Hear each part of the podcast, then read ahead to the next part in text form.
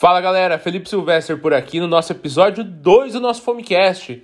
No episódio 1 falamos sobre valor e preço, qual é a diferença e como gerar mais valor no nosso produto. E hoje eu vim te falar que uma oferta bem apresentada, ela é poderosa para que você possa converter a sua venda.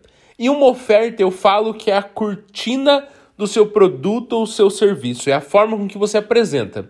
Me diz uma coisa, você já foi num teatro num show, numa apresentação, onde atrás das cortinas é que estava o ator principal, a peça principal, o momento mais importante, antes dessa cortina, à frente dessa cortina, fica alguém que apresenta, que gera valor para o espetáculo. E logo após abrem-se as cortinas e aparece o show principal, aquele que você pagou, aquele que você investiu para estar ali assistindo. Com o seu produto é a mesma coisa. Tudo que você oferece precisa gerar valor suficiente para que quando abram-se as cortinas, quando se apresente verdadeiramente o teu produto, o teu serviço, o teu cliente esteja disposto a investir naquilo que você está oferecendo. E para você é, fazer isso, você precisa ter cinco pontos principais que eu vou te ensinar aqui. Então entenda que a oferta é a cortina do seu produto e do teu serviço. E se a sua cortina for feia, o seu cliente não compra o seu produto. E o que eu vou te falar agora? vou te falar três dicas, três dicas simples para que você possa verdadeiramente criar uma oferta com mais potência, com mais vigor, para que você possa tornar a sua cortina muito mais bonita. Primeira delas, pega papel e caneta e anota. Primeiro passo, gerar credibilidade.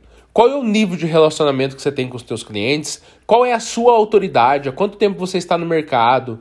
Qual é o número de clientes que você já atendeu? O que as pessoas e os seus clientes falam do seu negócio, do seu produto, do seu serviço? Isso é muito importante, porque o seu, o seu cliente só compra de quem ele confia. Entende? Concorda comigo? Segundo ponto que eu vim te trazer aqui de presente: prova social é o resultado da mudança, ou seja, o teu produto o teu serviço faz o que pelo seu cliente?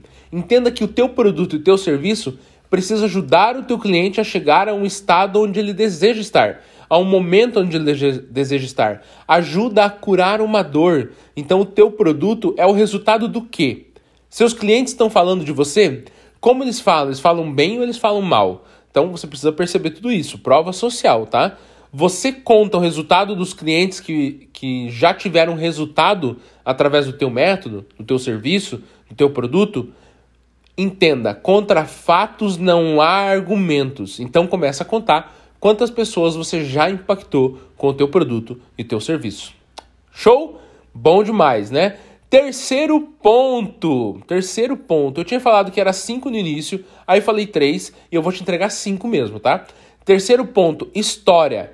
Qual é a história? A história tem a capacidade de educar o seu cliente. Então você precisa contar como você chegou lá. Você era assim e agora você está assim. Entenda que isso gera uma fala emocional e seu cliente compra estados emocionais. Quarta dica: garantia. Ofereça uma garantia que realmente você cumpre a promessa, tá? Se você não cumpre a promessa, você devolve. Se o resultado não alcança o resultado esperado para o teu cliente, você devolve o que ele investiu. Isso é você oferecer uma garantia realmente que o seu cliente vai dizer assim, cara, só pode ser bom.